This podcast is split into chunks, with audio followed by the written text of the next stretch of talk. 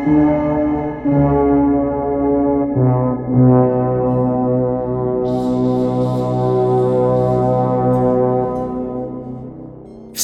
привет! С вами литературный подкаст «Побойся Джойса» от платформы для саморазвития номер один «Правое полушарие интроверта».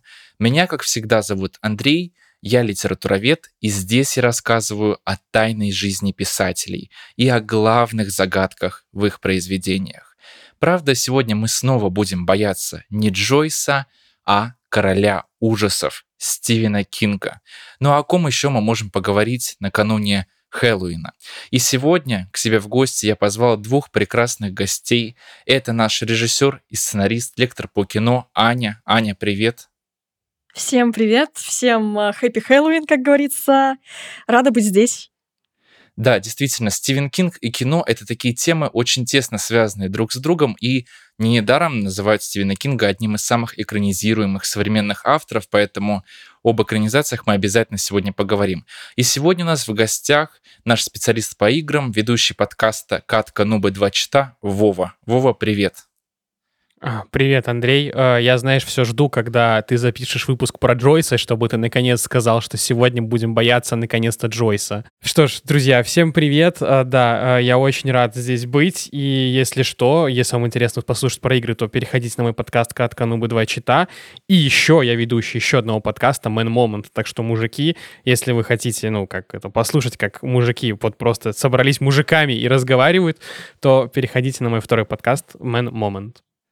Да, на самом деле у нас уже целая вселенная подкаста. У нас есть своя подкастная идентичность. Забыл сказать, что Аня еще ведет подкаст «Красная комната» про кино. У нас, кстати, там был тоже выпуск про страшные фильмы, как нас пугает кино, поэтому а, пожалуйста, подходите, приходите, слушайте. Там, в принципе, мы и Кинга немножечко, по-моему, как-то краешком затронули, но в целом очень разные фильмы обсуждали. Мы оставили его для тебя, Андрей. Я там тоже был, да, на этом подкасте, и вообще в целом я на хэллоуинских подкастах только потому, что я фанат ужасов, и я смотрю просто почти все с маркой ужасы и с маркой зомби. Да, спасибо большое, что оставили Кинга. Для меня это большая честь. Ну а, дорогие слушатели, вы можете и правда послушать подкаст «Красная комната», именно наш хэллоуинский special. Он уже есть на нашем канале. Итак, дорогие друзья, я всегда начинаю свои выпуски с одного и того же вопроса. Как вы относитесь как бы главной фигуре сегодняшнего выпуска? И у нас сегодня Стивен Кинг, писатель, которого, кажется, любят все. Хотя бывает, что встречаются и такие сложные мнения по поводу Стивена Кинга. Например, его обвиняют в том, что он плохо пишет концовки. И у меня как бы, я согласен отчасти с этой претензией к Стивену Кингу, но, безусловно, hands down, что называется, это король ужасов. Дорогие друзья, вот представьте себе ситуацию. Вам сказали, что вот вы отправляетесь на необитаемый остров, и вот среди набора книг вам нужно выбрать одну книгу Стивена Кинга. Какую вы выберете? Я бы взял всю темную башню, просто потому что э, там очень много текста, очень много страниц, и ну, нужно же как-то греться все-таки и костер распаливать. И я бы вот темные башни бы распаливал костер. То есть у тебя чисто такие практические соображения по поводу книг? Да, а, просто мой отец сказал один раз очень умную мысль насчет Стивена Кинга. Он его читал даже больше, чем я. И он сказал, что если его книги перевернуть и вылить оттуда всю воду, то получится рекламная брошюрка. вот так. Ну, кстати, я отчасти соглашусь, думаю, с э, таким вопросом к Стивену Кингу, что у него, правда, в книгах бывает, что действие излишне затянуто, и есть информация какая-то рудиментарная, без которой можно было бы спокойно прожить. Хорошо, я понял, темная башня, окей. То есть такой как бы читерский ход с твоей стороны, катка ну бы два чита, как говорится, и ты сказала, что возьмешь целый цикл романов, ну ладно, ладно, ладно, окей. Аня, а ты какую книгу возьмешь? А, я думала, и решила, что мне, в принципе, очень нравятся истории, где мистика если есть, то до последнего непонятно, действительно она есть или нет, где это не выводится на первый план, где нас пугают именно тем, что в принципе реально. И поэтому я выбираю между двумя книжками. Я скажу сначала две, потом все-таки выберу одну. Ну и между двумя историями вообще, потому что я тут как человек от кино. Понятное дело, что я смотрела очень много экранизаций Стивена Кинга, и экранизации этих историй тоже мне в целом обе показались довольно достойными. Первый роман — это «Мизери», и второй — это «Игра Джеральда». Не так давно вышел фильм на тему этой истории. Э, не самая известная книга у Стивена Кинга, из его миллиона примерно книг. Если вы не читали, ну, Андрей, вероятно, знает. Я просто расскажу там во двух словах, о чем, в чем сюжет. В том, что девушка, ну, ну, в общем, в целом пара, приезжают э, за город, где их никто не будет беспокоить, чтобы как-то попытаться наладить свою э, как бы сексуальную жизнь. И во время сексуальных игр он приковывает ее к кровати, и с ним случается инфаркт. Ну, в общем, человек падает замертво. И девушка остается одна где-то черти где, где, в принципе, ближайшие цивилизации соседи очень далеко, э, с помощи ждать нет куда, а искать их начнут только через пару дней, потому что они предупредили всех, что они уезжают далеко, их не беспокоить, и как бы вот э, они там вместе проводят время, пытаются наладить семейную жизнь. И она остается с наручниками, с трупом своего мужа в комнате, и вот эта ситуация, честно, меня пугает больше клоунов страшных или восставших э, мертвецов э, или чего-то еще, потому что это реально может теоретически с тобой случиться. Я сомневаюсь, что когда-то я буду воскрешать своего кота, и он воскреснет. Но то, что может как бы теоретически, опять же, произойти нечто подобное, это действительно, и это очень страшно. Ну и с Мизери та же история, то есть э, э тоже такая ситуация, которая в целом может произойти, потому что в ней нет мистической составляющей. И вот из этих двух историй я, наверное, все-таки выберу Мизери, ну, просто именно как книгу. Вот, хотя мне они обе с точки зрения экранизации и, в принципе, задумки Стивена Кинга показались очень классными. Да, на самом деле я разделяю твою любовь к Мизере. Мне кажется, что это очень тонкая работа. Но и меня тоже больше всего пугают те романы Стивена Кинга, которые гораздо теснее связаны с чем-то реальным. Потому что слишком ну, большой процент допущения фантастического, он как бы отдаляет лично от меня произведение, и я почему-то меньше сопереживаю. И я согласен с тем, что, пожалуй, самое страшное таится в человеческой душе, и мы, гораздо больше имеем дело как бы с чем-то ужасным, если действие происходит вот в нашей наших каких-то реальных условиях. И мне вспоминается цитата Стивена Кинга. Он вообще говорил, что мы сочиняем ужасы, чтобы помочь себе справиться с реальностью. Потому что мы выводим как бы из бессознательного наши страхи и смотрим на них со стороны.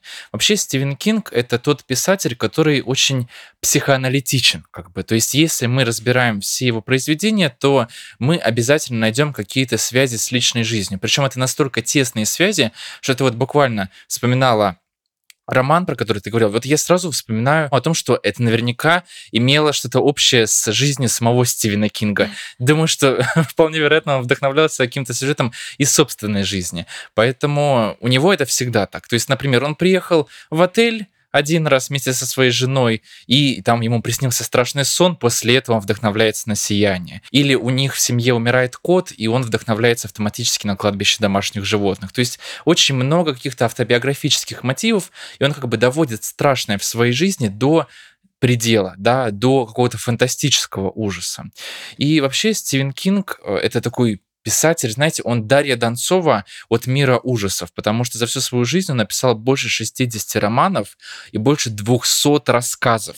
То есть э, в период своей какой-то максимальной продуктивности он мог около двух романов в год выпустить. Я вот просто не представляю. Я, блин, Андрей, это токсичная информация, ее нужно подавать с какой-то, мне кажется, знаешь, оговоркой, потому что когда ты слышишь, что человек пишет по два романа в год и вообще, ну, вот просто машина по производству какого-то творческого контента, ты думаешь, боже, что со мной не так? Как, почему я не пишу по два романа в год? Как у Стивена Кинга это выходит? Вот есть несколько таких персонажей для меня из вообще ну, как бы творческого мира, да, из знаменитостей там режиссеров, писателей, которые, ну, просто я не понимаю, как это человечески возможно. А, настолько серьезная продуктивность там. Ладно, еще вот я вспомнила Вуди Аллена, но Вуди Аллен просто снимает всегда одно и то же кино, и это несколько упрощает а, всю историю, потому что у него очень похожие в целом фильмы. А, но Стивен Кинг, вот ты говоришь, что буквально он вдохновляется чем-то из своей жизни, и это, конечно, поразительно, что у человека всего лишь, там, не знаю, человек столкнулся со смертью домашнего животного, и оп, у тебя уже есть а, такой вот жуткий роман.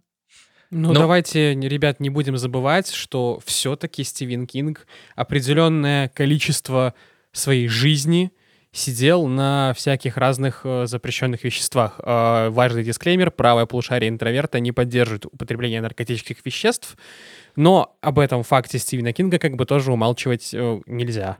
Да, я согласен, там действительно были очень большие проблемы и с наркотиками, и с алкоголем. Вообще вот этот опыт, он был отрефлексирован в романе «Сияние». Вспомните Джека Торренса, который, ну, просто находится в алкогольной зависимости, и как бы не совсем понятно, что вообще его приводит к этому безумному состоянию. Там как раз-таки, мы еще к этой теме вернемся, но у Кубрика и у Кинга были очень разные взгляды по поводу того, что Ой, доводит да. до безумия Джека Торренса.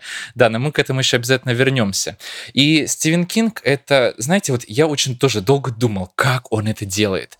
И у него же есть прекрасная книга, которая так и называется «Как писать книги» или по-английски «On Writing», и он там рассказывает о своих каких-то писательских лайфхаках, и среди прочего он говорит, что он каждый день пишет по 2000 слов.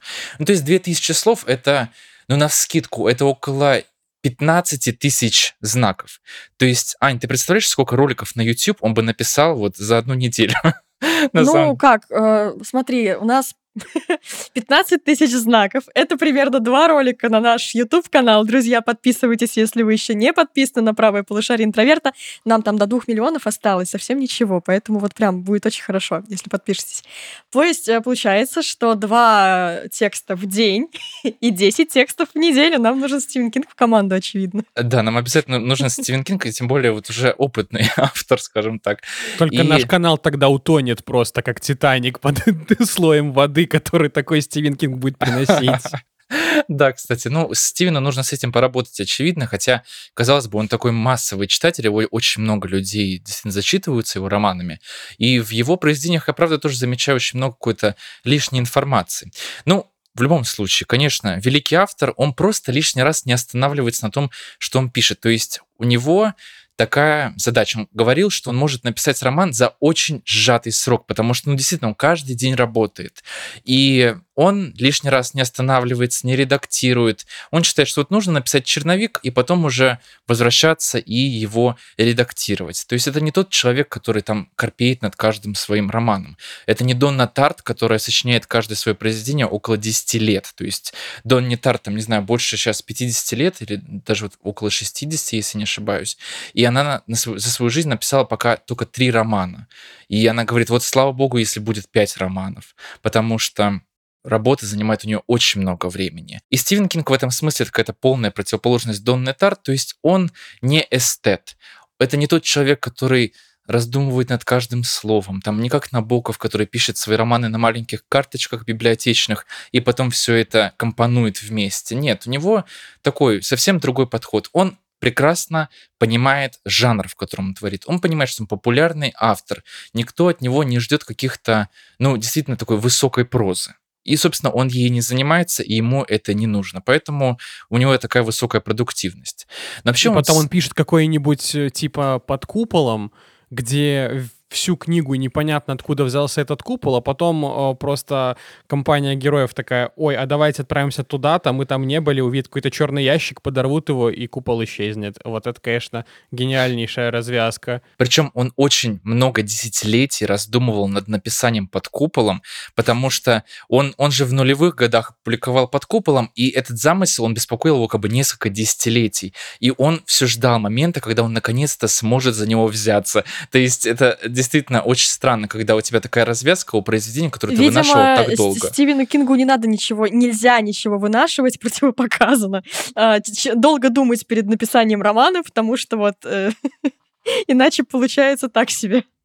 Да мне кажется, он просто сидел в один момент, у него просто все его вещества закончились, он такой, так, надо идти к моему, собственно, товарищу, где я это приобретаю, но я хочу закончить книгу, поэтому ща быренько напишу и пойду по Ну, своим наркотическим делам. Ну да, конечно, запрещенные вещества это такая очень важная, к сожалению, часть э, жизни Стивена Кинга. У него вообще в жизни было довольно много мистического. Но вот хочу начать с того, что он в очень раннем возрасте начал писать первые рассказы. В 1974 году состоялся его большой дебют. Это роман Кэрри, который он не хотел публиковать. Его убедила это сделать его жена, и, собственно, он ее послушал, и за этим последовал его успех. И буквально с 1974 года начинает каждый год публиковать роман за романом.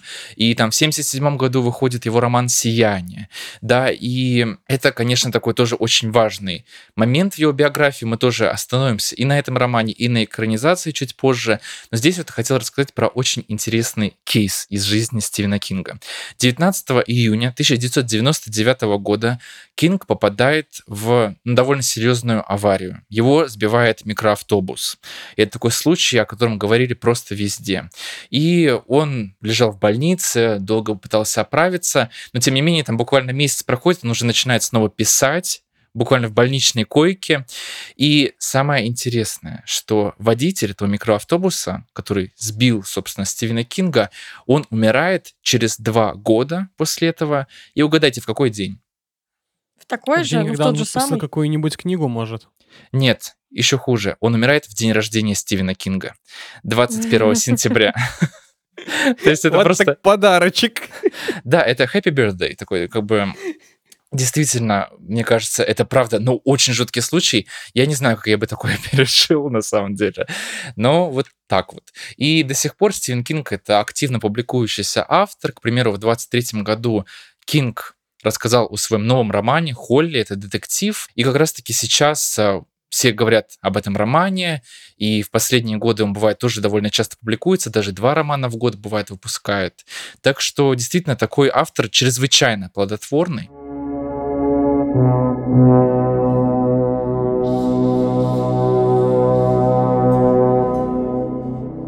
И знаете, вот я хотел с вами обсудить. Вот Стивен Кинг — это признанный король ужасов. То есть вполне жанровый автор, хотя, безусловно, он много раз на протяжении своего творчества выходил за рамки этого жанра. И мы, кажется, стали заложниками определенного стереотипа, который касается жанра литературы ужасов, фильмов ужасов. Нам кажется, ну, по крайней мере, знаете, таким высоколобым, всяким там интеллектуалом, что ужасы — это низкий жанр. Аня, расскажи, вот почему так сложилось? Потому что, мне кажется, фильмов ужасов это касается в первую очередь, потому что вот я захожу, например, на какой-нибудь сервис, где есть оценки кинокартин разных. Смотрю фильм ужасов, никогда не бывает рейтинга выше 7 из 10. То есть это обычно 6, 5, что-то очень низкое. Почему так сложилось? Причем фильм может быть очень хорошим. Ну, действительно, есть некоторая стереотипная мысль, что, ну, как бы фильм ужасов не несут в себе ничего, кроме попытки, где-то удачные, где-то менее удачные, нас напугать. А страх — это якобы что-то более простое, чем, например, глубокомысленная драма, трагедия. Я вообще ни разу не разделяю это мнение, потому что а, вот буквально целый подкаст про фильм ужасов я говорила о том, что фильм ужасов — это очень интересный жанр, это возможность посмотреть, чего люди, в частности, боялись в разные эпохи, потому что фильмы ужасов менялись в соответствии с тем, как менялось общество, появлялись новые страхи, уходили в прошлое другие, и ни разу это никакой не низкий жанр. Я вообще э, не разделяю деление на низкие и высокие жанры в кино, хотя бы потому, что, давайте будем честны, кино в принципе, развлечение, оно родилось как развлечение, оно родилось как ярмарочное развлечение для народа, и все должны были просто восхищаться э, картинками движущимися и смотреть, как там э, чуть позже, в каком-нибудь 25-м году, Кинг-Конг громит здание. Постепенно, параллельно оно развивалось как э, искусство, как высокое искусство, если хотите, как что-то более сложно сочиненное, но это не отменяет его вот этой вот развлекательной природы. И поэтому как бы какие низкие или высокие жанры внутри кино, которое в целом призвано э, быть интересным в первую очередь. Вот я уже не помню, кто говорил из больших режиссеров, возможно, Хичкок, что любое кино хорошее, кроме скучного. вот как бы а, очень субъективная такая история, что такое скучный фильм. Но э, мне кажется, ужасы как раз-таки отлично справляются, если это хорошие ужасы, с э, целью нас развлечь, напугать. И нет, ну, как бы сейчас это уже уходит в прошлое. То есть э, сейчас, мне кажется, уже никто особо не думает, что ужасы — это что-то такое низкое, простое. Раньше было, да, и вот мы говорим про короля ужасов Стивена Кинга, а есть еще король ужасов от мира кино Хичкок, и его тоже долгое время недооценивали, потому что он снимал всего лишь триллеры, и как бы это несерьезный жанр. Но мне кажется, что в ужасах, очевидно, тоже можно раскрыть очень серьезные, непростые вопросы, а, какие-то темы очень такие сложносочиненные, человеческие. И никаким образом в этом плане жанр ужасов не ограничивает. То есть, если ты снимаешь ужас и при этом являешься достаточно интересным, интеллектуальным человеком, которому интересно не только показать кишки, мясо, кровь и, не знаю, какую-нибудь морду страшную в самый неподходящий момент фильма пустить. Ужасы тебя не ограничивают, ты можешь точно так же раскрыть какую-то интересную тему, и у тебя, возможно, получится это даже более тонко, потому что ужасы, они как бы могут прикрываться, как я думаю, вот этой своей развлекательной природой, но подспудно какие-то очень, опять же, интересные темы раскрывать, при этом оставаясь хорошим развлекательным кино. Я видела немало хороших фильмов ужасов, честно, ну, как бы... Есть очень много ширпотрепа, не спорю, и вот все эти э, оценки 4, 3 и так далее, да, ну, потому что это очень самоповторяемый жанр, такой вот... Э, там очень много клише, очень много шаблонов. И вопрос только в том, что, ну, как бы, а что отказываться от клише, если они продолжают работать? То есть, да, мы можем смотреть кино, а, которое будет похоже на еще 50 таких же фильмов э, на тему, там, «Призрака в доме на холме», условно, но мы, тем не менее, все еще будем сдрагивать в нужный режиссеру момент. Мы, тем не менее, еще будем прикрывать лицо ладонями в какой-то самый тоже такой вот... В тот момент, когда от нас этого хотят авторы, э, это будет банально, но это работает. То есть, тем более, если к этой банальности, опять же, все-таки добавить э, чего-то более не оригинального, авторского.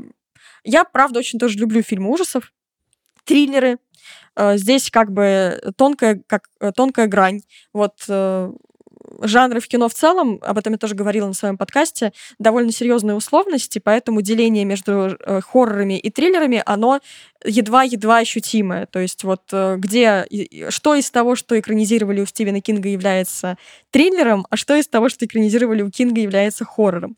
Э, не так просто разобраться, и в целом, как бы, это не имеет, на мой взгляд, какого-то огромного значения. А можно, пожалуйста, вот все слова Ани, которые она сейчас сказала, а, вырезать в какую-нибудь такую золотую рамку и отправить э, на Оскар и всем этим высоколобым критикам, потому что, честно вам скажу, меня так бесит то, что ужасы не признают признают, то, что реально считают каким-то низким, странным жанром, который, ну, как будто бы вот ну, для плепса сделаны. Вот мы тут вот такие все умные, мы тут будем ваших триеров смотреть, вот такие вот мы все возвышенные. Так, так, а так, вы но вот про триера вот не надо, про триера не надо. Ну ладно, продолжай, я шучу. Так, как мне хорошо, как, как мне все-таки везет то, что я в другой стране, да? А что ты мне сделаешь, я в другом городе, Андрей? Ненавижу этого вашего триера насмотрят со своего этого три, триера и потом не смотрят триллеры. Меланхолии на тебя не хватает, каламбур. короче. Я никогда не поднимусь так высоко, чтобы смотреть этих ваших триеров. Я вот тут вот внизу, знаете, буду эти объедки поедать в виде ужастиков. Да, конечно, это все ужасные условности в прямом смысле этого слова, потому что совсем непонятно, почему литература ужасов, к примеру, стала такой ну, скажем, стигматизированной. То есть считается автоматически, что это не может быть какая-то высокая проза и так далее. Потому что... А почему это вообще странно? Потому что не существует практически вот чисто жанровых книг. Ну, вот, например, роман в жанре литературы ужасов, он часто совмещается с другими жанрами. Вспомните «Кладбище домашних животных». Это и готический роман, и семейный роман. Причем семейный роман — это очень важная основа там и как для «Кладбища домашних животных», так и для «Сияния», потому что там поднимаются вполне неочевидные темы. Ну вот вспомните, то же самое кладбище. На что готов пойти человек для того, чтобы, ну, вновь обрести контакт со своими любимыми, близкими людьми. Да, то есть кажется, что это очень неоднозначный угол, с которого Стивен Кинг смотрит вообще на вот мистическое в этой книге.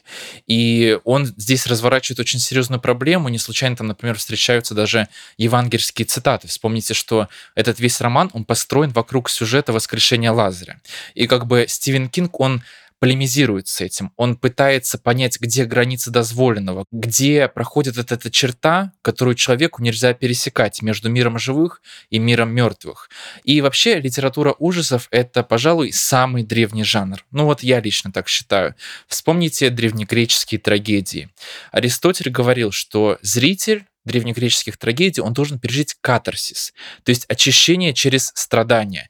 И жанр ужасов — это самый наглядный пример вот этого катарсиса. Поскольку мы пугаемся, мы находимся в безопасных условиях и проживаем при этом ситуацию угрозы потенциальной. Но мы понимаем, что нам ничего не страшно, мы сидим, там, не знаю, на диване, лежим в постели, читаем Стивена Кинга, с нами ничего не произойдет.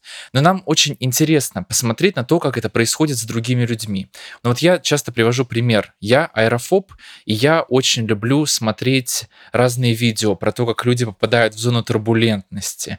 Или, да, там, э, фильмы про авиакатастрофы. Потому что вот я смотрю, я испытываю ужас, мне очень жалко там, естественно, всех. Но я думаю, господи, вот как хорошо, что это не со мной произошло. И вообще про историю этого жанра, одного из самых древних в истории мировой литературы, я рассказываю в своем видео саммари, который так и называется «Хоррор в литературе». И сейчас вы можете послушать небольшой фрагмент из него.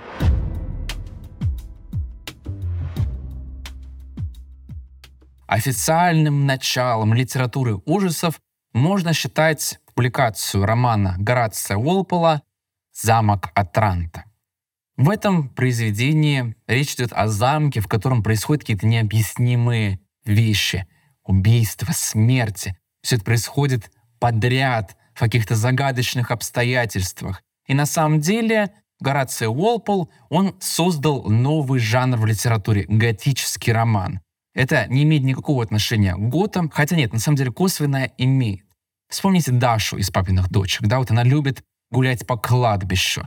Она любит слушать металл. Она красится во все черное, надевает черные вещи, проводит ночи в склепе. Да, вот на самом деле это очень хорошее описание любого готического романа.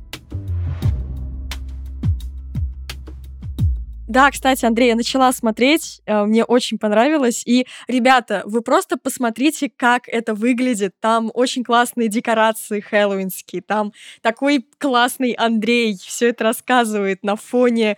Э, вот, ну это просто кино, правда. Я понимаю, что у всех есть свои самые-самые лучшие фильмы, которые вы постоянно пересматриваете на Хэллоуин. Там «Ночь перед Рождеством», э, «По ту сторону изгороди», может быть, и прочее, и прочее. Но это отличный вариант вариант, если вы хотите чего-нибудь новенького, и при этом еще хотите параллельно э, кучу всего нового э, для себя открыть в этой самой литературе ужасов.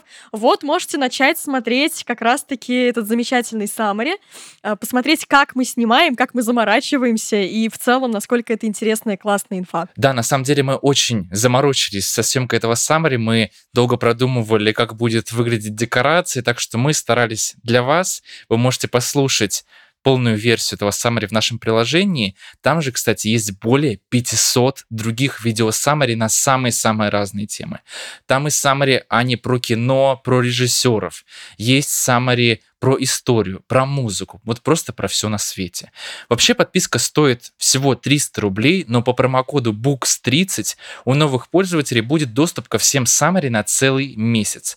Вы станете тоже своего рода экспертом в жанре ужасов, да вообще в любых вопросах. Так что наша подписка — это способ щеголять своими знаниями перед всеми, так что вы однозначно сможете хвастаться перед всеми тем, что вы знаете после того, как послушаете наши саммари.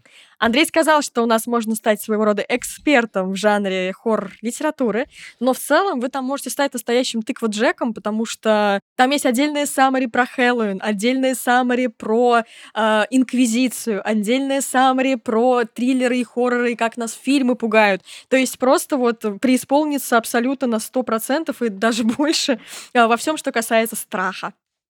Да, так что мы очень хорошо подготовились к Хэллоуину. Бегите смотреть наши видео саммари или слушать их фоном, пока, не знаю, вырезаете тыкву или думаете, в чем пойти на хэллоуинскую вечеринку. Вот у нас уже состоялась хэллоуинская вечеринка. Все ссылки будут в описании к этому выпуску, а мы продолжаем.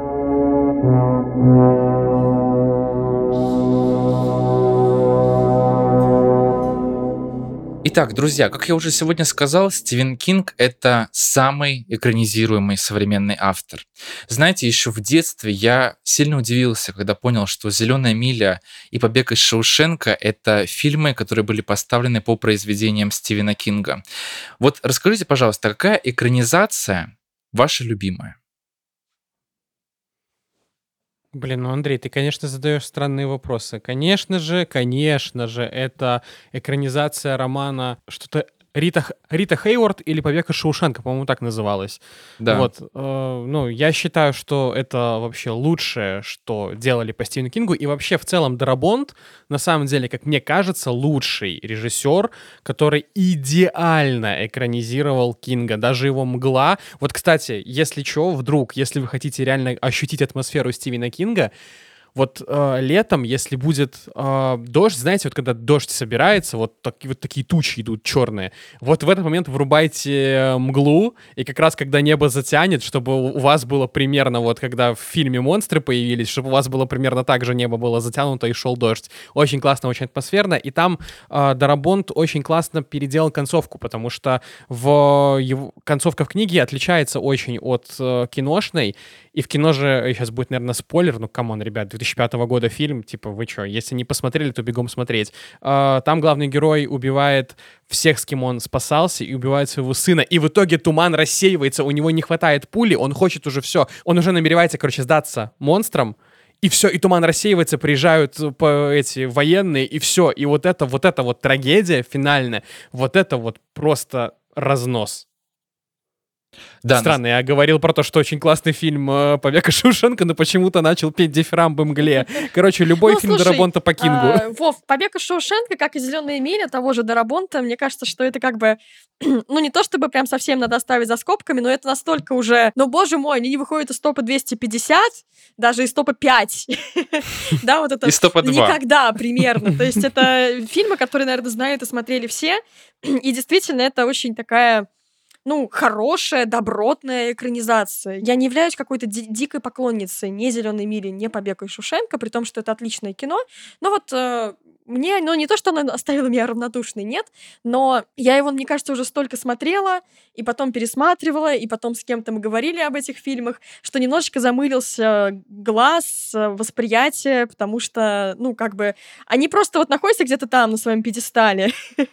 и как бы, и пусть, и ладно. А, а у меня поэтому... просто, знаешь, как... Э, а у меня просто, знаешь, почему глаз не замылился? Потому что, ну, «Мглу»-то я смотрел давно, то есть я вот лет 10 э, назад, как я впервые посмотрел, вот я так ее и смотрю там, когда, когда реально э, начинается дождик, я прям кайфую. Но э, именно «Побег из Шушенко» я посмотрел два года назад только. Поэтому для меня это фактически свежий фильм, чуть ли не новинка. Да, на самом деле я согласен с Аней, потому что уже замылился глаз, мне тяжело пересматривать эти фильмы, хотя они, безусловно, потрясающие.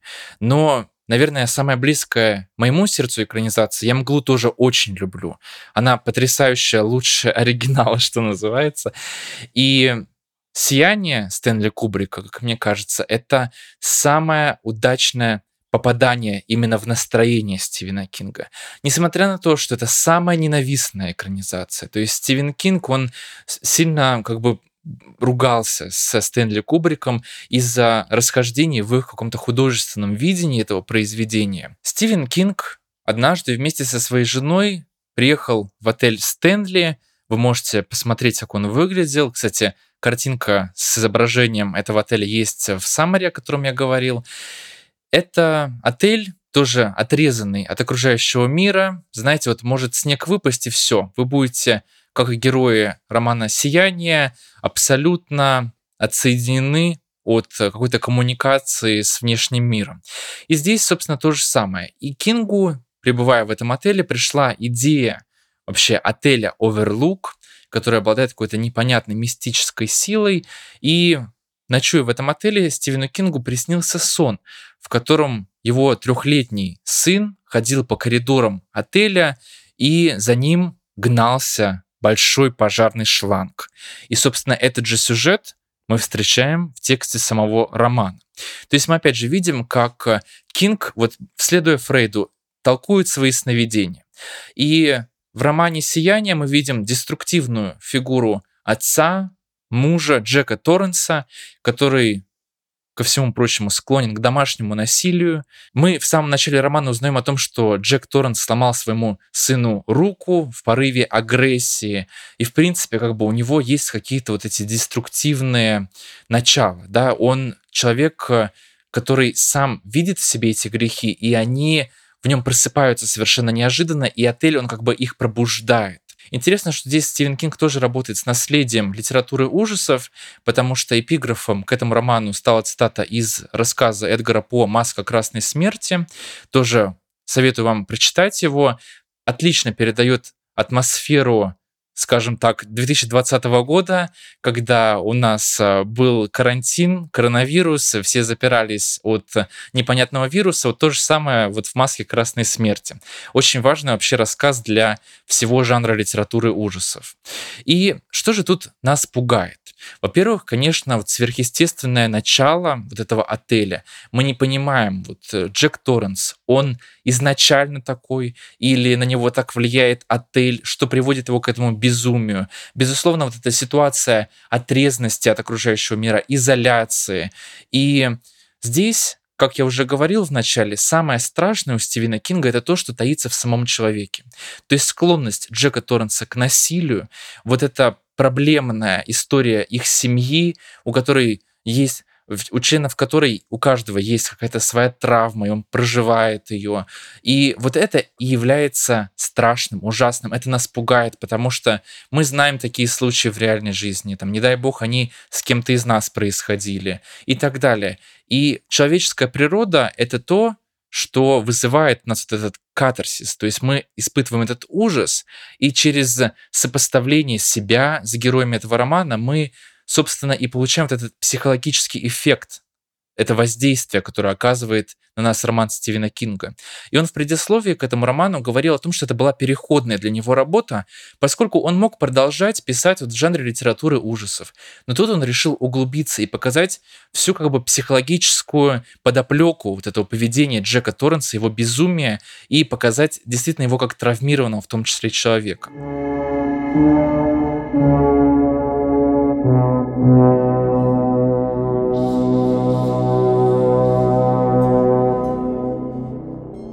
И прежде чем перейти к разговору об экранизации, я хотел вот так обозначить, почему вообще Стивен Кинг вот возненавидел фильм Стэнли Кубрика. И Аня уже это прокомментирует, так это или не так. Я хочу привести цитату Стивена Кинга. Он говорил, такой патологический скептик, как Кубрик, не смог постичь бесчеловечное зло отеля Оверлук. Вместо этого он начал искать зло в персонажах и превратил фильм в трагедию домашнего насилия, где сверхъестественный подтекст был едва уловим. Но знаете, на самом деле, читая «Сияние», у меня лично возникало впечатление, что Стивен Кинг сам говорит о трагедии домашнего насилия, что он сам говорит о, об этом зле, которое есть в каждом человеке, в Джеке Торренсе в том числе, и как его алкоголизм, как его нерешенные психологические сложности, они пробуждают вот это зло. Оно как бы выходит наружу с позволения самого Джека Торренса. Но вот, Аня, прокомментируй вообще, почему этот фильм стал настолько скандальным? Что случилось вот в взаимоотношениях между Кубриком и Стивеном Кингом? Ну, я хочу начать с того, что Стэнли Кубрик — это вообще большой мастер кино, во-первых. Во-вторых, большой мастер бесить писателей, с которыми он взаимодействует. Там не было ни одного, по-моему, фильма, который э, в итоге бы устроил э, автора первоисточника, при том, что почти что все, или даже все, если я не путаю, фильмы Стэнли Кубрика, они базируются на каком-то литературном произведении. Другое дело, что почти всегда они уходят далеко за пределы этого литературного произведения, и понятно, что ну, наверное, за редким исключением, в целом писатель, который видит экранизируемую его как бы историю и выясняет при просмотре, что история э, перестала быть вообще его историей, что это что-то свое с другими акцентами, с, ну что у, у тебя украли ребенка. Вот мне кажется, что возможно это оценивается изначальным автором вот каким-то вот подобным образом, потому что а, вроде как а, ты узнаешь своих героев, но они настолько не похожи на то, что ты делал. Тут слишком много Кубрика, его мыслей, его акцентов, и нет, э, нет Стивена Кинга. А, и действительно, да, Стивену Кингу я это тоже, кстати, рассказывала. У нас есть еще одно саммари про топ экранизаций. Я там, в принципе, рассказываю про то, как литература и кино взаимодействуют, чем там плохая экранизация отличается от хорошей. Я там тоже говорила о том, что Стивен Кинг действительно ненавидел этот фильм, потому что Стэнли Кубрик вообще вот эту вот мистическую природу как будто бы не раскрыл. И когда мы видим Джека Николсона в первом эпизоде, в первой сцене, вот еще поездки на машине под эту жуткую музыку, и мы просто видим Джека Николсона и уже все о нем понимаем. ну, как бы у нас нет вот этой вот э, загадки в плане того, что э, отель как будто бы как-то развращает героя. Мы изначально на него смотрим и видим, что да, у него как бы кукуха уже едет, она уже в процессе. Ну, то есть, типа, даже без отеля там что-то, наверное, произошло бы. Прости, пожалуйста, можно я тебя перебью? Я хочу тебя спросить. Я правильно понимаю, что вот это мнение которое касается Джека Николсона со стороны Стивена Кинга, оно было обусловлено тем, что уже на тот момент вышел фильм «Пролетая над гнездом кукушки». И то есть у Джека Николсона уже был такой сложившийся образ, который подпитал вот э, а, ну, там уже много чего вышло с... Э, ну, то есть, да, и «Пролетая на гнездом кукушки» было, и он был большой звездой на тот момент. А, и его более ранние роли. И в целом, ну, сам типаж актерский Джека Николсона, он располагает к такому вот а, безумному образу, который изначально уже а, мы чувствуем эту агрессию, но мы ее видим невооруженным взглядом буквально. И а, в этом плане как будто бы нет а, парадоксального развития этого героя у Кубрика, да, ну то есть вот мы его наблюдаем таким в самом начале, и он приходит ровно к тому, чего мы от него ожидали, без каких-либо ну, какие, без удивления на этот счет, без шока на этот счет, что вот оно так произошло. Честно, я не читала, я не читала роман «Сияние», когда ты сказал, что в начале романа Стивена Кинга он ломает руки своему сыну, потому что тот там какую-то шалость сделал. Э, там просто немножко другое. Там он сломал, да, ему руку из-за того, что тот просто раскидал его рукописи. И, как потом мы выясняем, это был как бы зов вот этого сияния. То есть э, Мне Дэнни, кажется, сын Андрей, это главного героя, просто... Мне кажется, это просто куб... э, Мне кажется, это просто Стивен Кинг сам когда-то столкнулся с, с этой ситуацией, и, и что он хотел бы сделать со своим сыном. Мне кажется, он как-то так это, это перенес. правда. Это правда, он сам об этом говорил, то есть у него реально был такой случай, просто он воздержался и смог там, ну, как-то не проявить свою агрессию, но он в себе это отметил, и он как бы перевел вот это в свое произведение и довел это до предела, собственно. Ну, кстати, если он себя идентифицирует как писатель, ну, то как бы это понятно, да? А, когда у нас главный герой — это писатель, и писатель пишет про писателя, а так или иначе, вероятно, это какой-то ну, автопортрет, э, вариация на тему автопортрета.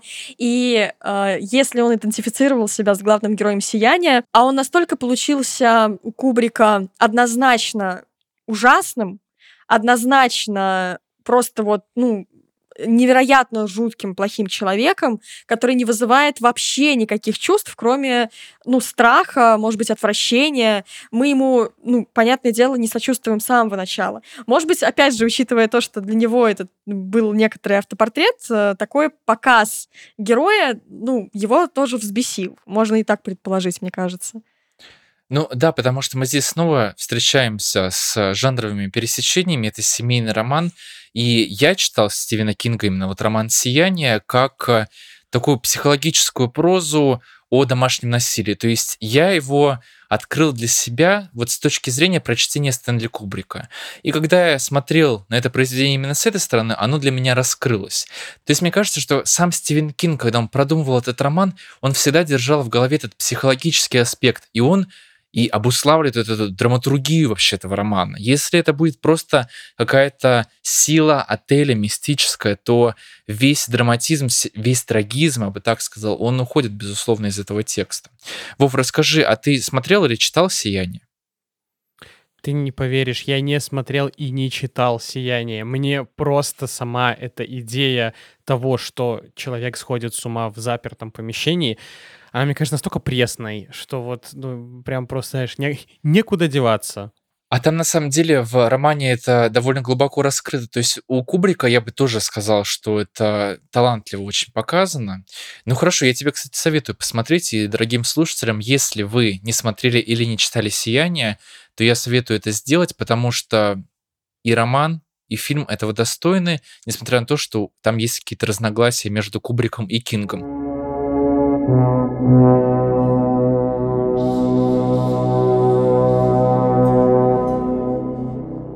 Кстати, я тут заговорился про «Сияние», потому что Вова рассказал про свои любимые экранизации, потом я, и мы совсем забыли про Аню. Аня, расскажи теперь ты, какая твоя любимая экранизация Стивена а Кинга? А все уже, а все уже, все. Раньше надо было. Не-не-не, давай, все. Ну, на самом деле, опять же, мы оставляем за скобками какие-то самые очевидные. И тут я э, признаюсь своей любви. Я уже это сделала на своем подкасте, но тем не менее, к фильму 1408, а, тем более к первой части этого фильма. Мне безумно нравится, как там выстраивается саспенс, вот это вот напряжение в кадре. И я обожаю, что там, опять же, как бы в начале, вот дальше это все уходит уже в мистику, страшные морды, которые там по э, трубам ползают и прочее. Но изначально мы просто оказываемся в абсолютно адекватно выглядящем месте, которое при этом имеет вот этот страшный контекст в виде проклятого номера, но это обычный номер. Он выглядит вот э, то же самое, что если я сейчас в комнату свою зайду, и мне расскажут, что вот в этой комнате на самом деле произошло э, типа 100-500 убийств, все было очень плохо, все проклято. Но она-то выглядит нормально. И вот в этой вот абсолютно нормальной обстановке потихонечку-потихонечку какими-то мелочами э, начинают происходить страшные вещи, и меня это безумно пугает. Вот когда я смотрела фильм, я его периодически пересматриваю. Бывает так, что я не досматриваю его до конца, опять же, потому что мне кажется, что вторая часть сильно проигрывает первой. Но первый, когда нас только-только приводят вот в этот отель, и мы потихонечку вместе с героем погружаемся и начинаем понимать, что здесь действительно что-то не так, что это хоть и выглядит нормально, но это действительно адское, дьявольское место. Мне очень нравится, как там это сделали, как это срежиссировали. Плюс, э, ну, из таких историй, которые еще мне интересны, я считаю, что первая Кэрри — это очень классная экранизация Брайана де Пальмы. Э, тоже очень, ну, прям, там и актриса совершенно вот в яблочко по сравнению, уж тем более, со второй экранизацией, э, телегенез, которая называется. И последнее, наверное, из того, что я видела и что мне понравилось у Кинга, это вот как раз-таки игры Джеральда. Игра Джеральда. Э, не самый популярный фильм, э, по-моему, где-то на Netflix выходил. Но, опять же, там сама история настолько такая прям вот, вот эта клаустрофобная, а даже более клаустрофобная, чем в «Сиянии», потому что там это одна комната, из которой ты даже выйти не можешь. Ты прикован наручниками к этой несчастной кровати. И там еще в конце появляется актер, который такой страшный, что, ну, как бы в целом он просто пугает своим внешним видом. Это прекрасный э, такой типажный актер из э, Твин Пикс, мы его там да, видели. Да, да, да, да, я да, помню. Да, да, да. И uh, просто там он играет как раз-таки, ну, некую такую сущность. Я не буду спойлерить, э, на самом деле, что это за персонаж. Простите, пожалуйста. да, ну, там такой гномик очень величественный получается, метра два с половиной. Там, это же очень высокий актер, у него действительно какой-то нереальный рост. И он там так обставлен, его появление так страшно сделано, что я прям тоже сидела и такая, ой, ой, вот хорошо, прям хорошо, спасибо спасибо, напугали. вот. А, наверное, это три моих фаворита, если мы не говорим о самых-самых таких очевидных. Да, на самом деле, пока Аня рассказывала, я просто загуглил именно эту экранизацию. Слушайте, я побежал смотреть, потому что актер из Пикса тут, правда, выглядит, ну, очень жутко. Ну, то есть это, это прямо, мне кажется, самое страшное, что я видел за последнее время. И... Ну, а ты представляешь, да, что, условно говоря, этот страх э, девушки, которая прикована наручниками в комнате, она даже деться никуда от него не может. То есть это прям, ух, ух, хорошо. Да, слушайте, действительно потрясающе. Вот я здесь хочу вспомнить еще один роман, который несколько раз экранизировали. Это «Кладбище домашних животных». Как ты, кстати, относишься к экранизациям этого романа? А, ну, слушай, а, я честно, я смотрела вот самую первую экранизацию, а, такую уже немножечко с, с флером ретро-экранизации, да, еще там в детстве смотрела. Честно, я не...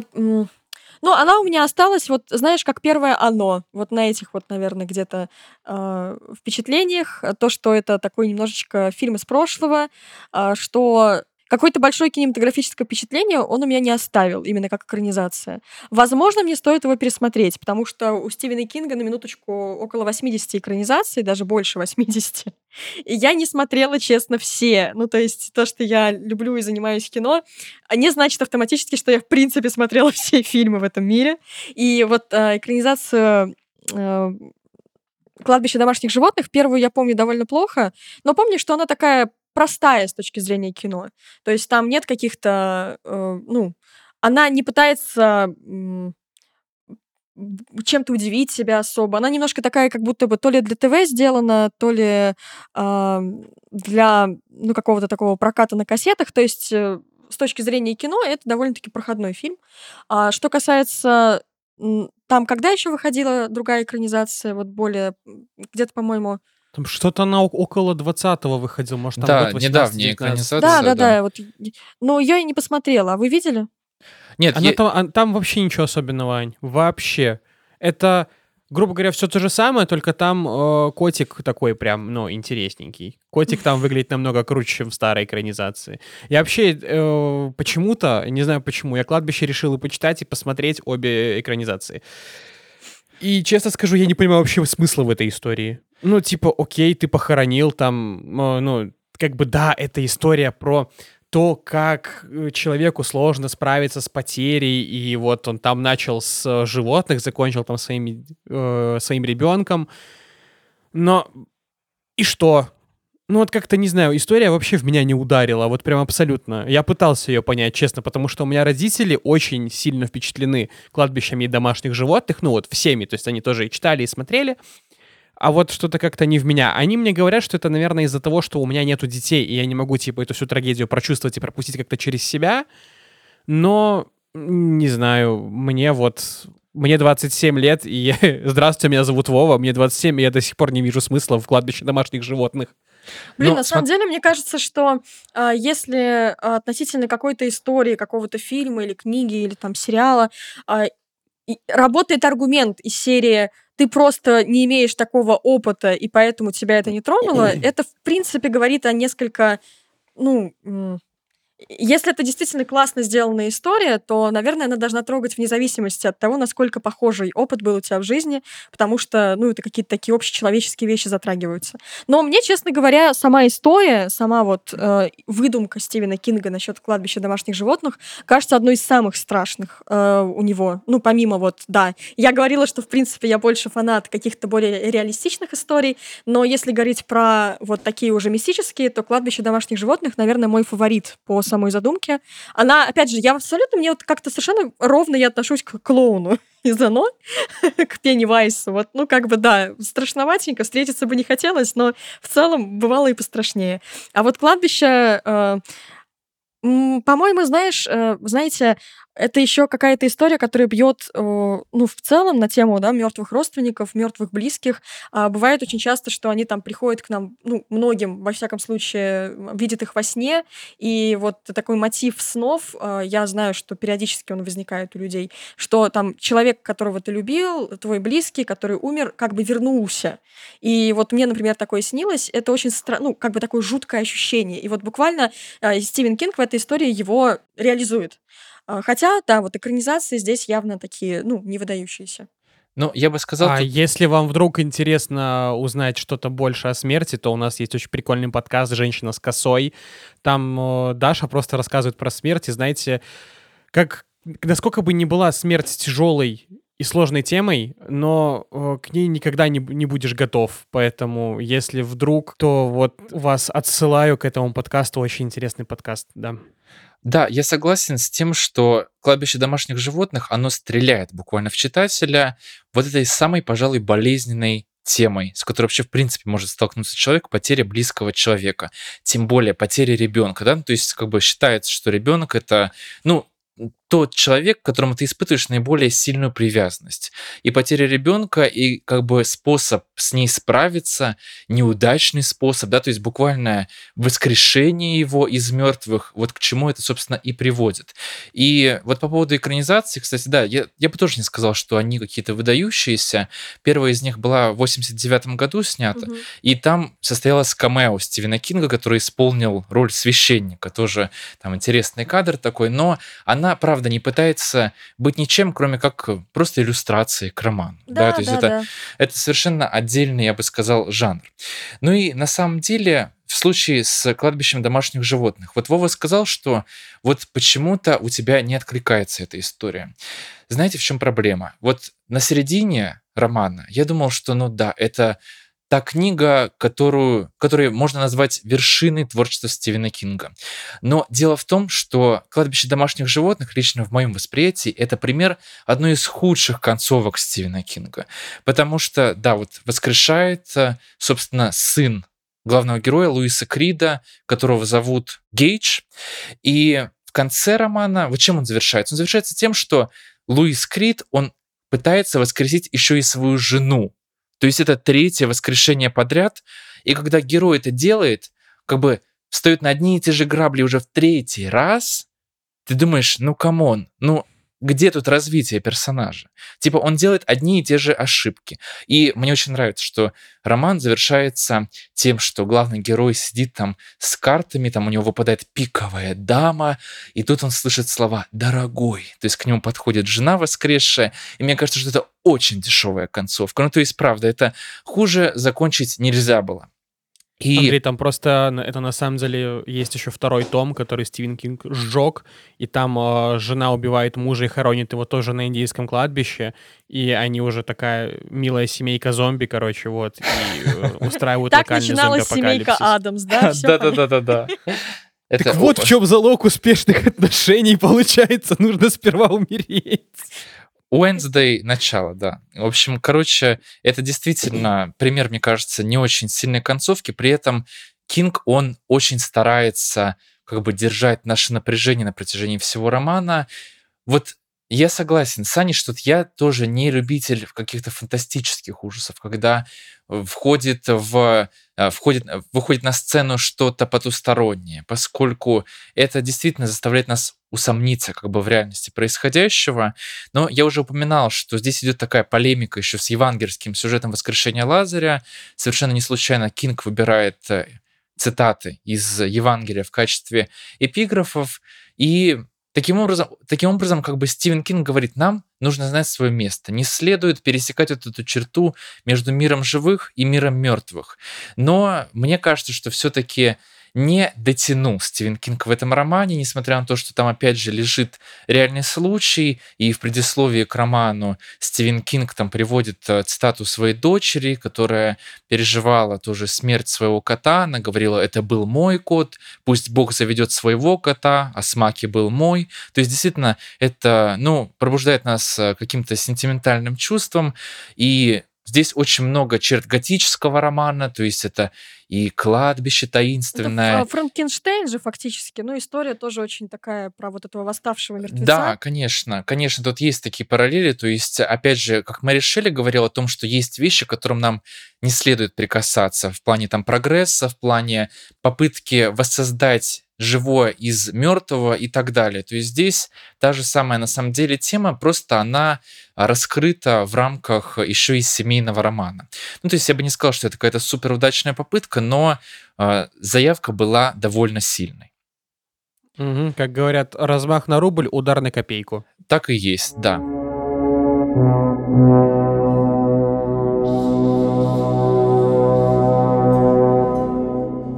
Вова, кстати, ты мне говорил, что, пожалуй, одним из твоих любимых романов является «Оно» Стивена Кинга. Я не ошибаюсь? Да, да. У меня, а, когда вышел а, первый фильм а, Мускетти, именно вот последний, ну вот это вот последняя дилогия, оно... Я сходил в кино, получается, с девушкой, который я рассказывал как раз-таки на подкасте у Ани про ужастики, э, про ее реакцию, про то, что у меня девушка сидела, плакала прям реально во время просмотра, и было настолько страшно. А я сидел, э, посмеивался себе тихонько, как э, последний такой сволочь, вот, и, и сидел, смотрел. И, в общем, меня что-то так приколола вся эта идея с «Оно», с клоуном, со всем этим, что... Ну, я, у меня была, знаешь, знаете, такая как гиперфиксация я прям ходил такой, блин, оно, оно, оно, оно. И девушка такая, мол, типа, ну на тебе книжку, короче. Она мне на Новый год задарила книгу. Я ее прочел, по-моему, что-то за неделю, она же там такая прям большая. Это и, ну, кирпич, мне было просто это еще... просто кирпич. Да, да, да, это просто кирпич, из которого еще половину вырезать можно. А если, ну, посидеть так нормально, поредачить, то реально получится брошюрка рекламная. Вот. И я, короче, сидел, его читал когда. Мне было очень интересно узнать, чем он закончится я узнал, и я, честно, даже как-то подрастроился, потому что э, меня очень приколола сама по себе задумка того, что существует этот монстр, этот вот Пеннивайз, что он там кошмарит этот Дерри. Очень классно. Я очень легко понял там идею э, вот этого вот как бы неправильного воспитания. То, что да, фактически э, Кинг рисует э, нам в оно главной причиной непонимания и того, почему взрослые никогда не слышат своих детей, вот эту вот э, мистическую сущность. И к счастью для героев романа, фактически они побеждают ее, ну, буквально там э, ментально, да, то есть, типа, они там вступают в вот какой-то бой с Пеннивайзом э, где-то там в космосе, короче, с черепахой, господи, какая бредятина, не могу. Вот, но типа, тем не менее, они справились вот с этим вот барьером между родителями и детьми. Но в реальности, к сожалению, так не работает. Покажите мне этого клоуна, я его тоже хочу отпинать, и тоже, чтобы у родителей начали везде слушать своих детей. То есть вот эту тему я очень легко понял, мне она очень понравилась, и я все-таки считаю, что если ты хочешь завести детей, оно, ну, стоит почитать, потому что ну, слушай, детей это реально важно. То есть э, мы всегда думаем, что это проблемы детей, это чушь какая-то собачья. А у меня э, младшая сестра есть, она со мной очень многим делилась, и я до определенного момента, я вот именно вел себя как типичный взрослый, я не слышал ее. И это плохо, и я понимаю, что так э, делать нельзя. И я это, ну, я это понял просто так. Как бы а, роман «Оно» мне не помог, но, может быть, он кому-то поможет. Но вся вот эта вот телега с детским сексом. Господи, зачем она там ее вырезать и все? Да, это типа метафора взросления. Но, come on, без этой метафоры как бы книга бы вообще ничего не потеряла. Ну и, естественно, весь этот бред с черепахой, которая выблевала нашу галактику. Вот здесь явно вот э, создается ощущение, что это вот, знаете, роман «Оно» был написан типа между затяжками, и как только вот Стивен Кинг что-то употреблял, он вот это вот такой, так, а здесь мы сейчас вписываем черепаху, и потом его отпускало, и начинал, ну, и он дальше писал хороший роман, обычный роман. И потом его снова начинало накрывать, и он снова такой, так, снова черепаха, ну вот для меня это как-то так. Ну или же он заглянул в будущее под воздействием веществ, и ему понравился мем, что утром у меня вышла черепашка. Может быть. Но я не могу просто найти другого здравого объяснения этой черепахи в книге, вот правда. Ну, я согласен, что в романе «Оно» Стивен Кинг, он как бы делает очень большой опять замах, и сразу на все темы, и, пожалуйста, это роман взросления, и семейный роман, опять же. Опять же, очень много каких-то задач он перед собой ставит и не все выполняет. В этом смысле я согласен. И нельзя, пожалуй, назвать ни один роман Стивена Кинга идеальным в этом смысле. И, пожалуй, я обвиню в этом вот скорость, с которой он пишет, поскольку невозможно работать настолько интенсивно и при этом делать по-настоящему качественные тексты, в которых все вот эти лакуны, они будут закрыты. И вот у меня вопрос к Ане. Ань, вот совсем недавно, вернее, ну не совсем недавно, это кажется, что совсем недавно, но уже, наверное, пять лет назад вышел фильм «Оно», о котором я говорил, Вова. И он вернул интересы к тексту Кинга, в принципе, к жанру ужасов. Как ты оцениваешь эту картину? Потому что ну, она все время стала таким большим инфоповодом. А, Даже ну, подожди, а, Ань, а, я хочу немножко тут встрять и дальше так больше уточнить вопрос Андрея. А какая из этих двух частей, потому что его решили раздробить на две части, лучшая? Да, и простите, 17 года, не 18-го, это экранизация 17-го, 17-го. Да, да, да, да. Но слушайте, мне кажется, что вообще в воз- 95, наверное, процентах, если не в 100 процентах случаев, если мы говорим про страшное кино, страшную историю, страшные книги, э, первая часть, опять же, потому что она задает вопросы, а не отвечает на них, потому что она э, ведет вот к этой вот кульминации напряжения, а не ведет вниз э, в развязку, она страшнее. Ну, то есть, э, мне кажется, что первая часть э, более такая э, собранная, и мне она понравилась больше. И, э, конечно, там большое значение, знаете, как монашка в заклятии, мне кажется, имеет то, как в целом сделали Пеннивайса. Это действительно очень такой пугающий, а, просто на уровне грима, визуала, спецэффектов образ. Очень понятный посыл, опять же, да, вот про м, пропасть между детьми и, ну, как бы детским миром и взрослым миром. А, Такая, ну, это фильм, который я бы вполне себе, в принципе, э, кл- классифицировала как такой хороший голливудский э, хоррор-мейнстрим. То есть есть э, более э, сложные, тонкие фильмы, э, наверное, даже среди экранизаций Кинга, но хотя я в первую очередь просто как бы а, расширяю до жанра ужасов, триллеров в целом. А есть, э, ну, там, «Заклятие», например, да, э, очень хорошее, классно сделанное кино, которое супер исполняет свои задачи. Вот, и в этом плане экранизация «Оно», мне кажется, вот туда же. То есть это э, явно задумывалось как такая крупная история, как потенциальный блокбастер, который будет прост, понятен всем, а, чтобы потом люди в- на Хэллоуин наряжались в костюме Пеннивайса уже вот этого как бы порядка 2017 года. То есть у меня нет претензий к фильму каких-то таких, знаете, ярких, а, но и нет от него восторгов, честно говоря. То есть э, я видела триллеры и пострашнее, и по а, сложно сочиненнее, скажу так. У меня, знаешь, какая самая вообще, наверное, большая предъява к, к идеологии Мускетти? Это то, что в первой части он рассказывает только про детей, а книга, если что, она состоит и вот как бы из двух э, частей. первая Первая часть про детей, вторая про взрослых, да. Но при этом, при всем, во второй части Мускетти снова снимает детей. То есть фактически «Оно 2» — это и есть как бы экранизация непосредственно романа «Оно». А вот эта вот первая часть, которая реально классная, страшная, ну, это просто вот оно. А если что, я тут еще напомню для зрителей, есть еще фильм, который у нас перевели просто как а, оно. Это It Follows, а, фильм про какую-то странную штуку, которая преследовала людей. Вот, это, если что, бред, это не смотрите. Так вот очередной этот современный бернер-хоррор, про который Аня говорила на своем Слоубернер. подкасте. Слоубернер. Слоубернер, вот, да-да-да-да-да. Э, Это вот, ну, очень так себе, а вот э, оно именно мускетевское первое, это прям топчик, хорошее кино для просмотра на Хэллоуин. Мне кажется, тут мы упираемся в том, что хорошая экранизация это всегда так или иначе интерпретация, а не просто иллюстрация. конечно, конечно. Вот а, в этом плане все-таки действительно та ж- то же самое сияние с точки зрения экранизации, а, с точки зрения того, как а, взяли одно произведение, один большой автор взял одно произведение другого автора, сильного, да, как бы такой звезды, и сделал из этого что-то свое. И поэтому у нас а, есть э, как бы возможность э, пережить два раза разные опыты с одним сиянием. Э, Сначала от Кинга, потом от э, Кубрика. И в моем понимании хорошая экранизация, она, конечно, добавляет еще одного вот этого автора, в принципе, в э, историю, и она не может быть буквальной. Я об этом говорю половину, мне кажется, половина саммари про экранизации. То, что вот э, экранизация, которая идет по такому буквальному пути, вот э, что вижу, то пою, да, что вот там написано, так и экранизируем.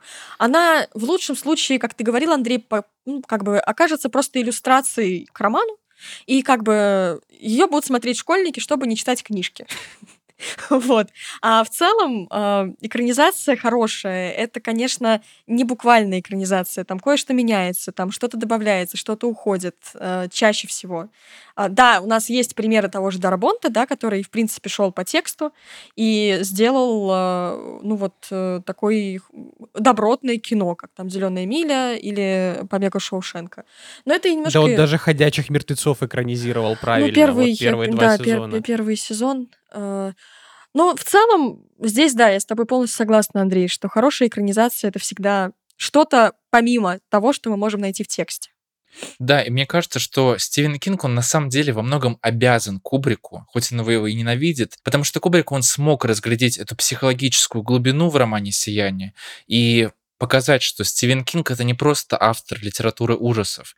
И, собственно, отвечая на вопрос, который у нас стоит в заголовке этого выпуска, как нас пугает Стивен Кинг, он нас пугает тем, что нам близко.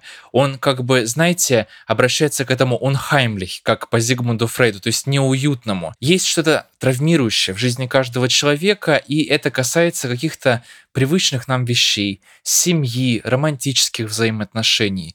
И Стивен Кинг, он как бы выводит это наружу и показывает жуткое в рамках э, чего-то, что мы очень хорошо знаем. И таким образом мы пугаемся, потому что что-то привычное нам теряет этот узнаваемый облик, и отец может вдруг взять топор и, не знаю, там, ходить сумасшедшим по отелю Оверлук. И совершенно, мне кажется, Стэнли Кубрик здесь удачно это изобразил, поэтому, конечно, Стивен Кинг, он стал известным не столько, скорее, как автор ужасов, вернее, не так. Он стал известным, может быть, благодаря этому жанру. Но стал он выдающимся писателем именно благодаря тому, что он обращается к этой психологической глубине. Так что, дорогие слушатели, если вы читаете Стивена Кинга, вы тоже стараетесь разглядеть э, вот это внутреннее содержание его произведений, поскольку он и правда очень глубокий исследователь человеческих душ, или как это говорится в фильме Догвиль Ларса фон Трира, инженер человеческих душ. Так что, э, пожалуйста, читайте Стивена Кинга, это правда большой писатель, и мы, мне кажется, со временем понимаем какую-то его истинную художественную ценность. Друзья, если вам понравился наш сегодняшний выпуск, обязательно оставляйте комментарии, пишите, какой роман у Стивена Кинга ваш любимый, про экранизации тоже обязательно напишите. Ставьте нам 5 звезд на Apple подкастах и подписывайтесь на Яндекс Музыке. Вы так очень нам поможете, поддержите подкаст «Побойся Джойса». И тем более напоминаю, что мы расширились до целой вселенной подкастов. У нас есть подкасты теперь про аниме, есть подкаст «Женщины минус», вот самый свежий такой, очень интересно, советую послушать. Есть подкаст «Man Moment». То есть на все-все возможные темы. Мы охватываем просто все, о чем вы только можете подумать. Так что обязательно слушайте наши подкасты. Все это есть на нашем новом YouTube-канале, который так и называется «Подкасты правополушария интроверта». Вы уже знаете про мое саммари о хорроре в литературе. Напоминаю, что вы можете его бесплатно послушать по промокоду BOOKS30. Также вы получите доступ к множеству других видео саммари, видео саммари Ани и вообще других наших прекрасных лекторов. Так что это реально крутая возможность. Но для тех, кто хочет изучить литературу глубже, понять, почему Стивен Кинг действительно важный писатель в истории мировой литературы. Вообще, если вы хотите заручиться вот этими инструментами, с помощью которых вы сможете анализировать глубоко творчество писателей, в принципе, как-то прокачать в том числе свои писательские скиллы, понять, какое место вы можете занять в этой истории мировой литературы, то я вам рекомендую наш профессиональный курс, который так и называется «Литературовед». На нем вы научитесь не только смотреть на произведения, как этого не делают другие, вы поймете ценность тех книг, на которые обычно люди не обращают внимания. Вы еще и поймете, как совершенствовать собственные писательские навыки. Мы как раз-таки в чате этого профкурса делимся друг с другом всякими творческими успехами, при этом мы совершенствуемся в литературоведении. Мы также также встречаемся на наших вебинарах. У нас есть книжный клуб. Представляете, то есть мы выбираем произведения, которые будем обсуждать. Это чаще всего современная литература, то есть мы даже комиксы там проходим и обсуждаем все это на наших встречах два раза в месяц. Так что обязательно присоединяйтесь. У нас такая, знаете, атмосфера закрытого клуба, как вспомните в «Тайной истории» Донны Тарт, где все изучают древние языки, литературу и общаются на языке, который не знает никто другой. А вы знаете, что если вы увлекаетесь литературой, то вам чаще всего очень сложно найти интересного собеседника, а у нас вот целый профкурс таких собеседников, любителей литературы. Тем более, что по специальному промокоду ProBooks вы получите скидку 50% на профессию вашей мечты. Все ссылки вы найдете в описании к этому выпуску. Ну что же, дорогие друзья, большое спасибо за то, что вы пришли сегодня поговорить о Стивене Кинге. Спасибо, Аня, спасибо, Вова. Без вас бы этот разговор не состоялся. Андрей, без тебя бы он точно не состоялся. Так что спасибо, что позвал. Зови еще. Без тебя, без тебя. Я уже второй раз прихожу к Андрею и пою ему песни просто. Первый раз я ему пел «Привет, Андрей», а теперь без тебя. Да, Андрей, спасибо за то, что позвал. А вы, уважаемые слушатели, а, подписывайтесь на мой подкаст «Катка Нубы 2 чита», если вам интересны игры. И а, ставьте в комментариях книжки, ну, знаете, такой эмодзи с книжками. Если вы хотите, чтобы продуктивность Стивена Кинга перешла к Джорджу Мартину, потому что я боюсь, что он не закончит «Игру престолов».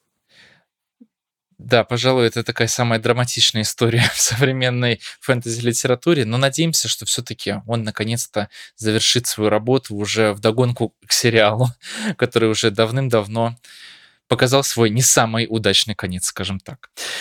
Дорогие друзья, подписывайтесь на нас в социальных сетях, мы есть везде, даже на YouTube, на волшебном канале подкастов «Право полушария интроверта». Поддержите наш новый подкаст, и мы расскажем еще больше о тайнах в бесконечном, безграничном мире литературы. Всем спасибо и до скорых встреч. Пока. Пока.